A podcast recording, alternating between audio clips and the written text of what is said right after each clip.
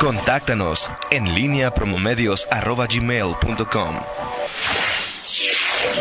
En línea con la entrevista. Que al aire le ¿Por qué me haces Todo, eh, todo, no, 8 de la mañana con 6 minutos. Hoy se encuentra con nosotros el eh, diputado federal panista Jorge Espadas. Diputado, ¿cómo estás? Muy, muy buenos días. Hola, Toño, muy buenos días. Miguel, buenos días. Por aquí anda Rita también, a quien saludamos y a todo el auditorio. El PAN no estuvo presente, los diputados del PAN eh, no estuvieron presentes ni el miércoles ni el jueves. En eh, las últimas, parecen que han sido las últimas sesiones de pleno del Congreso Federal, al menos de la Cámara de Diputados, hasta que pase la contingencia del COVID-19. ¿Por qué no estuvieron, diputado Jorge Espadas? Por dos cosas. Mira, voy a remontar a la sesión del jueves anterior. Este, teníamos listados seis dictámenes, este, se aprobaron dos, se acabó el tiempo de la sesión, que son cinco horas en el reglamento, nos faltaban cuatro y finalmente Morena se nos cansó, solo quiso discutir dos y quería que tumbáramos la discusión de todos, que se fueran sin oradores. Bueno, pues no avanzamos. ¿Qué, nos interesaba a nosotros? Entrar a la fase de prevención. cuando hay sesión de pleno somos alrededor de siete mil personas en la Cámara de Diputados, lo cual es un foco importante para un posible contagio en la, en la pandemia que tenemos enfrente. Y máxime que somos 500 diputadas y diputados que venimos de todo el país y pasamos por aeropuertos donde no hay un solo control, ni un solo control de seguridad preventivo en el tema de coronavirus. Entonces creemos que es un alto riesgo de que algún legislador o legisladora se convierta, primero se contagie y luego este, multiplique el contagio. Aunque con las medidas del gobierno federal a lo mejor si se contagia uno y lo, lo, lo, lo sustraen es, es bueno, pero si se contagian 499 es mejor según el subsecretario Gatel, pero esta fue la razón, el evitar la, la macroconcentración de personas. Ok, y eh, esa es la razón número uno, ¿no? Luego decidieron por esta y se tocaron temas importantes o no importantes lo que aconteció sin su presencia miércoles y jueves. Ese es el otro, el otro punto fundamental de por qué no la presencia. Este, hubo varias propuestas. Nosotros llegamos a sugerir, por ejemplo, que sesionáramos una o dos veces en el tiempo que nos queda, tres veces, pero con un quórum mínimo que fueran 251 diputadas y diputados pactados con los partidos para sacar temas urgentes para el país. Y yo te voy a decir que la reelección, por ejemplo, en el albazo que hizo Morena, no le urge a este país. Es más, si no se legisla, el INE emite criterios o tendrá que emitir criterios para que los partidos los adopten en este tema de la reelección. Sin embargo, este, vimos cómo este, se justifica esta sesión por sacar ese tema de la reelección que está mal legislado, no se a comisiones, no hubo una discusión de la iniciativa de Morena, habiendo más de 90 iniciativas presentadas en la Comisión de Gobernación en temas de reforma electoral que, pues bueno, olímpicamente fueron ignoradas y Mario hace su capricho, Mario Delgado, el coordinador de Morena, y lo aprueba sin mayor discusión. Y pues, en lo obscurito, de repente, y no de frente a la ciudadanía, circunstancia que estoy cierto que el Senado lo tiene que rebotar, porque trae algunas pequeñas inconsistencias esa iniciativa, pero no es uno de los temas que le urjan a este país. Ahora, la reelección ya estaba, ya está en la Constitución. ¿Cuál fue eh, la novedad o cuál fue el albazo o cuál fue Primero subir una iniciativa directita al Pleno, no pasa por comisión. No se discute por las diputadas y los diputados. No se conoce por las diputadas y los diputados y se sube directo a votación. Segundo, trae varios temas que se tenían que regular. Si se pide una licencia, si no se pide una licencia, que aquí en Guanajuato se estableció la separación del encargo y una diputada del PRD lo impugnó y la sala superior determinó que no se tiene que separar pero por ejemplo en la elección inmediata anterior varios alcaldes, alcaldesas que buscaban la reelección se separaron del encargo. ¿Por qué? Por el manejo de los recursos públicos. Y diputados. Y diputados, todos los que buscaron un cargo público se separaron por lo menos del PAN. Pero si no los vamos a separar o si no nos vamos a separar hay que establecer reglas claritas para determinar cómo se debe de acotar cualquier posibilidad de uso de recursos públicos en las campañas. Y esta discusión no se dio. Esta es la parte criticable de la iniciativa. Porque o sea, tú, si estás ahí, ¿qué hubieras votado? Hubiera votado esta iniciativa en contra porque trae algunas pequeñas inconsistencias. En la forma, en el fondo. En el fondo, el fondo está en la Constitución. La reelección existe desde, desde el es. 14, ya en Guanajuato lo tuvimos. Tenemos, por ejemplo, a la diputada Livia eh, Denise reelecta, al diputado Jesús Oviedo reelecto, entre algunos otros legisladores que se Y alcaldes también reelectos. Héctor López reelecto. No es una circunstancia nueva, pero los cómo son importantes para evitar el uso de los recursos públicos en las O sea, campañas. tú, por ejemplo, hubieras votado en contra de que, o sea, ¿estás a favor o en contra de que el diputado pida licencia para hacer campaña si quiere reelegirse? Personalmente coincido con la legislación de Guanajuato de pedir licencia. Sin embargo, la sala superior del tribunal ya determinó, y esto ya es un criterio firme, que no se deben de separar del encargo. Vamos. Entonces, Es ¿para qué legislaban? ¿Cuál- cuál es el- jurídica superada? Ok. ¿Qué teníamos que legislar? Los combos, los tiempos, los momentos Ok. en que dar aviso, este, cómo vas a manejar las partidas de los diputados. Eso, por ejemplo, una perdón, partida de apoyos, ¿cómo, la voy a estar ¿Cómo, manejando? cómo vas a hacer? ¿Cómo vas a hacer? Te permanece en el cargo. Es, es que quieres seguir siendo diputado en tu caso, este, y no, no, no solicitas licencia. ¿Cómo se aseguran? ¿Cómo nos aseguramos de que no usas recursos de la Cámara, tus partidas de apoyos, tu eh, eh, oficina de enlace? Pero las va a usar, Miguel, O sea, sigue sí, a siendo eso, diputado. a eso me refiero. Es o sea, ¿cuál, cuál es la, cuál, cuál- ¿cómo se garantiza eso? O sea, eso es- me parece imposible en la práctica. En las reglas, en las reglas, por eso era importante establecerlo. Yo creo que las partidas de apoyo deben de suspenderse, de apoyo social. ¿Cuál es mi horario? ¿Desde ahorita o desde- Desde el momento que inicia el- la campaña electoral. ¿Cuál, cuál es mi horario como diputado? Porque esa es una discusión que hemos tenido en- durante muchísimos ¿De 12 a años 12 y en términos de litigios. De 12 a 12 y media. Eso sería sensacional, pero... No, bueno, no tienes, no tienes horario. No tienes- O, o me pagan todo por todo el día o me pagan por una hora. Esos criterios no están definidos y por lo menos debemos establecer en la ley que es obligación acudir a cuanto llamado tengamos de comisión y de pleno para que se entienda que estoy cumpliendo con mi función como legislador Ok. y no se establece eso.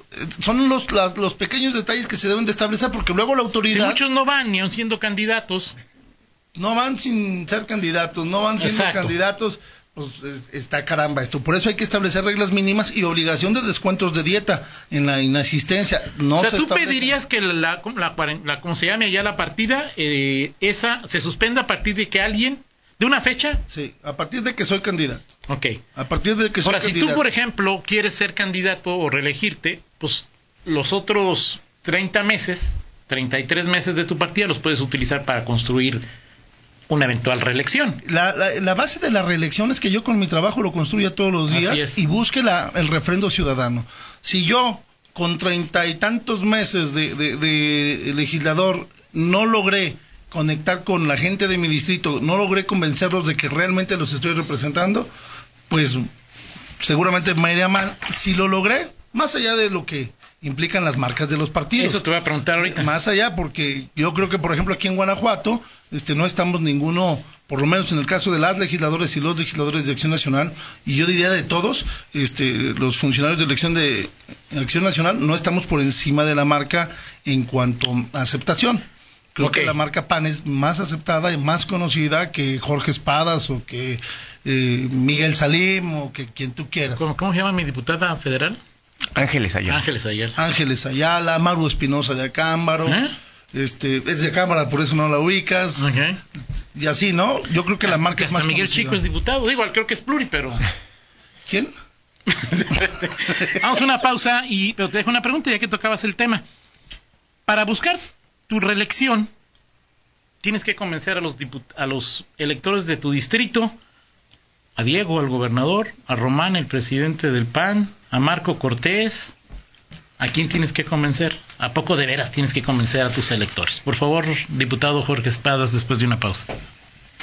8 de la mañana con 17 minutos. Seguimos en esta charla con el diputado Jorge, Jorge Espadas, diputado federal del PAN. Eh, te preguntaba, diputado, es decir, pa- nada más para que quede de alguna manera claro, el tema de la reelección ya está en la Constitución desde hace Siete años. siete años, ¿no? Sí, no menos. No. fue en la otra, fue en la pasada legislatura. Seis, sí. Cuatro años, ¿no? Poquito más, porque Sí, sí, ya. salió en la legislatura 62. Dos, en la 62, ¿no? Sí. 63. O sea, en la 63. 61. Bueno, En la 61. Tú, tú sabes más de ese tema. Es, eh, es y también ya por un criterio jurisdiccional ya está permitido que el diputado haga campaña sin pedir licencia.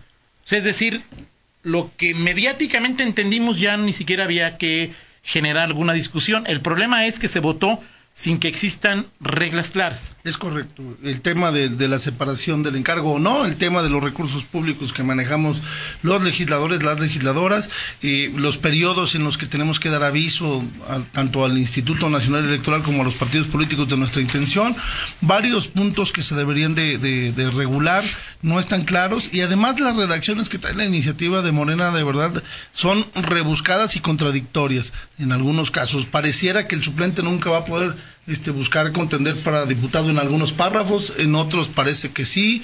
Está un poquito mal redactada, digamos. Ok. Eh, y a tu pregunta, ¿tengo que convencer a mis electores? El derecho constitucional a ser reelecto de una diputada o un diputado me da para que mi partido y el partido de cada una de las diputadas y los diputados les garantice ser precandidatos, sujetarse al método interno que definan eh, los partidos políticos. En el caso de un servidor, el método interno por el cual fui electo fue la designación. Entonces, supongamos que vamos al mismo escenario, bueno, los órganos del partido, la comisión permanente local me tendrá que proponer para que la permanente nacional me apruebe. Pero en ese método te puede proponer a ti también. Yo, ah, ¿por qué? tengo la, garantía de ser precandidato. Bueno, si fuéramos a la pluria, a lo mejor sí. Ok, ya es otra cosa. ya cambié la cosa. ya cambié. Así pero, pero es la misma. Tan me tengo que aguantar si designan a otro, como que tengo el derecho a, participar en ese proceso de designación, no necesariamente a ser favorecido. pero ¿quién va a decidir? ¿Diego, Marco, Román o tú? Yo o creo tus que electores? primero tengo que decidir yo si quiero. ¿Ya decidiste? Este, en principio digamos que sí. Ok. Luego tengo que revisar con cuál va a ser el método que va a definir mi partido. Claro. ¿Quién va a definir ese método? la permanente, el Consejo propone y el CEN dispone ya a través de los órganos nacionales. ¿Con quién se tiene que consensar? Con el panismo. Claro. ¿Quiénes son los líderes del PAN? Es Román Cifuentes, mi líder estatal, y mi gobernador tiene un peso específico en las decisiones como una opinión externa, pero opinión válida de otro panista más, pero es el, gobernador del estado. Ahora, hemos platicado aquí con Miguel sobre el tema, aquí en Guanajuato. Otro panista más. Sí, pero es mi gobernador. El tema de aquí. Es un poquito más, pues. el tema aquí, sí, sí, el tema paridad, o sea, es decir, aquí en Guanajuato hay todavía, aunque hay de alguna manera distancia legislativa, pues el tema del, como bien lo sabes tú, tiene que discutirse en este periodo, porque si no, lo que se apruebe o no se apruebe, entrará en vigor estará vigente para el siguiente periodo electoral. O periodo extraordinario, ¿no? Porque es, en, septiembre, ¿no? Pudiera ser, no, en septiembre inicia el proceso electoral. Y ya tiene que estar aprobado. Tiene que estar seis meses antes. Seis Mayo, si no me equivoco. Es el último de mayo, Ok. ¿no? Ah, entonces sí, sí. El tema es tus intenciones, las intenciones de, de, de, tus electores, de tu líder Román, de tu gobernador Diego, pueden verse afectadas por el tema de género. Es un tema que hoy todavía se discute y que puede generar variaciones en el Congreso Federal o por lo menos en las candidaturas a, diputados y diputadas del Congreso Federal, Jorge? Sí, sí puede variar en cuanto al método que nos establezca el INE. No hay una regulación en la ley federal de en la LEGIPE no está regulado el tema de la paridad, más allá de decir que tienen que ser 50 y 50 en las postulaciones. Vienen los criterios del INE y se estableció como aquí bloques de rentabilidad para que fueran mitad número de candidatas, mitad número de candidatos. Esto puede variar, sí, en los criterios del INE. Por ejemplo, en Guanajuato entiendo que se está trabajando en una legislación que defina ya los criterios y tengan certeza los partidos políticos de cómo deben de trabajar este esquema de la paridad, lo cual es muy importante porque nos va a dar claridad a todos los ciudadanos y a las ciudadanas, a quienes militamos en los partidos y a quienes no militamos pero queremos contender, de bajo qué reglas de paridad estaremos jugando. ¿Para qué? Para que los partidos generen sus bloques de rentabilidad y manden en un 50% candidatas mujeres y un 50% candidatos hombres. Aquí no hay en la cuatro, federación vamos más lentos. Aquí no hay cuatro diputados, cuatro, cuatro, distritos, son dos y dos. No necesariamente. Los bloques de rentabilidad te dicen, por ejemplo, aquí tenemos tres distritos muy rentables, okay. pero el cuarto distrito rentable está es el de Silao, digamos, y el de León, uno de los distritos de León se va hasta el séptimo rentable, del de 1 al 22. En la pasada elección. Digamos que es así. ¿Tú, tú eres diputado por el nuevo? Yo Por soy el, diputado por el nuevo. por el 11. 11, ¿verdad? Así es. Sí, Entonces eso ya... eh, Diputadazo. Esa... eh, échate porras. El- no, Yo sé que lo piensas. Eh, además eres diputado de la República, no eres diputado ni de un estado, ni de un municipio, ni de un distrito. Eres un Es diputado correcto. de la... que- eso también es importante que lo, Es que lo, que lo recordemos, ¿no? Eh, te preguntaba sobre eh, esta rentabilidad. ¿Qué modificaciones puede generar? Lo que busca esto es que no mandemos a los pobres y sufridos hombres a los distritos más fregados y no se mande a las mujeres a los distritos más fregados, a los que tenemos menos posibilidad de ganar los partidos. ¿Qué puede generar esto? Que en los bloques federales, que no hay reglas claras todavía y que son criterios que habrá de definir el INE, puede ratificar los pasados o ir más allá. El INE los El INE. Mientras en no el se caso de legisle. los federales. Y no se va a legislar, ya No no, se- va a dar. Ya no va a dar. En lo local creo que sí, te digo que Guanajuato generalmente va más avanzado que la federación eh, en la legislación.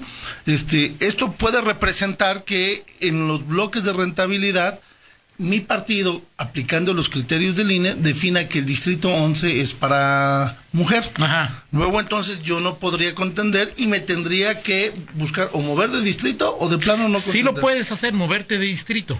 En principio, como tú bien lo dices, yo soy diputado de la República. ¿Quién me va Bueno, lo dice la? Constitución, yo no lo digo, lo dice la Constitución. Lo Yo- acabas de decir tú y Ah, lo sí, dijiste bien, Sí, que- citando a la Constitución.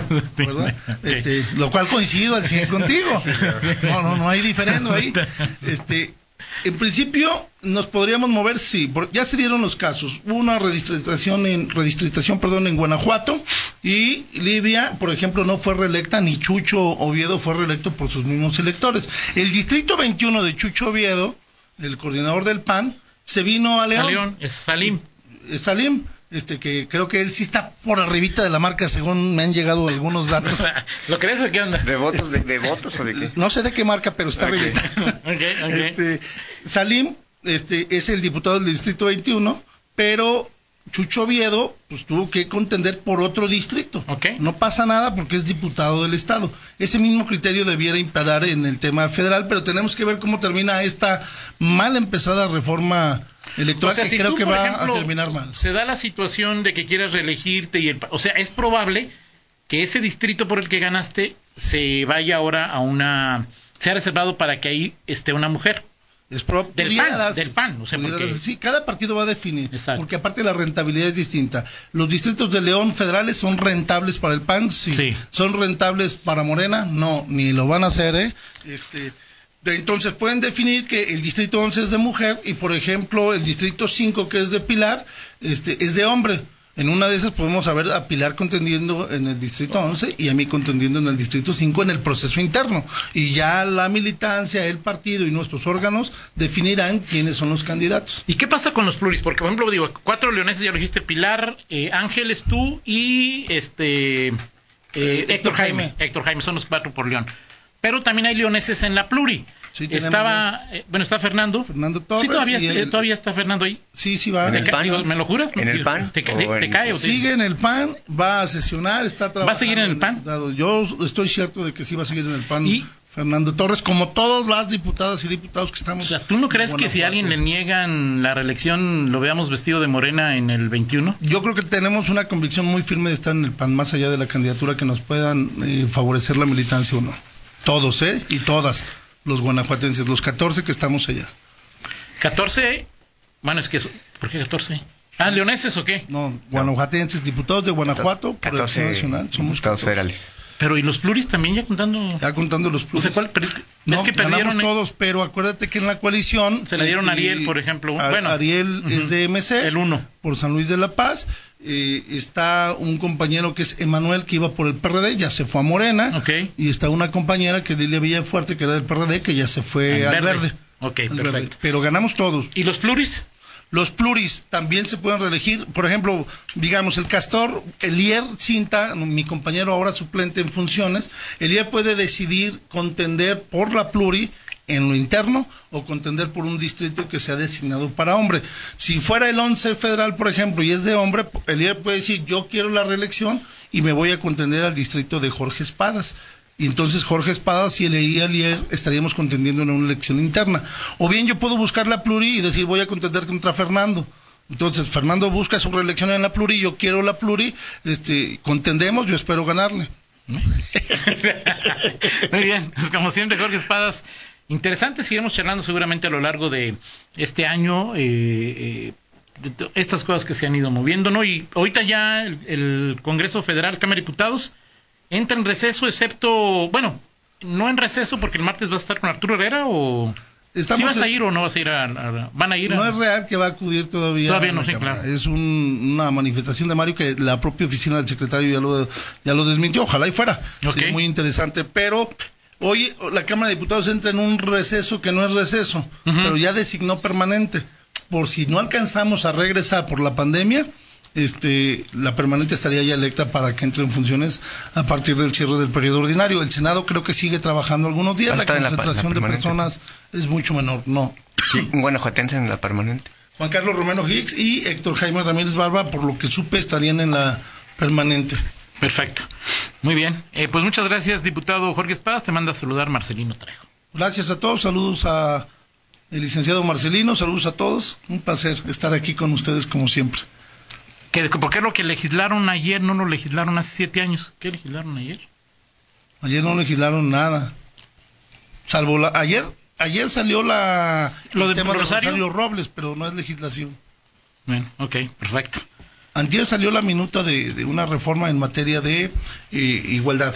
Es lo único que ha salido que ya se va. Quizá lo que pregunte Marcelino y él me corrige es que por qué no legislaron lo de los tiempos y todo este tipo de situaciones en las legislaturas anteriores. En la no se legisló porque la legislatura pasada no quiso, no, no se iba a autoaplicar la reforma. Exacto. Por eso fue, pero de que tuvimos tiempo para hacerlo, tuvimos tiempo para hacerlo. El acuerdo fue esperar la iniciativa de Morena, ese acuerdo lo hice yo con la presidenta de Gobernación y este la esperábamos el martes de la semana pasada. No llegó, llegó este martes y le dieron el al vaso, el fast track. Bien, gracias diputado Jorge Espadas. Saludos a todos, muchísimas gracias. Damos una pausa y regresamos. En línea con Toño Rocha. Síguenos en Twitter, arroba Antonio Rocha P y arroba guion bajo en línea.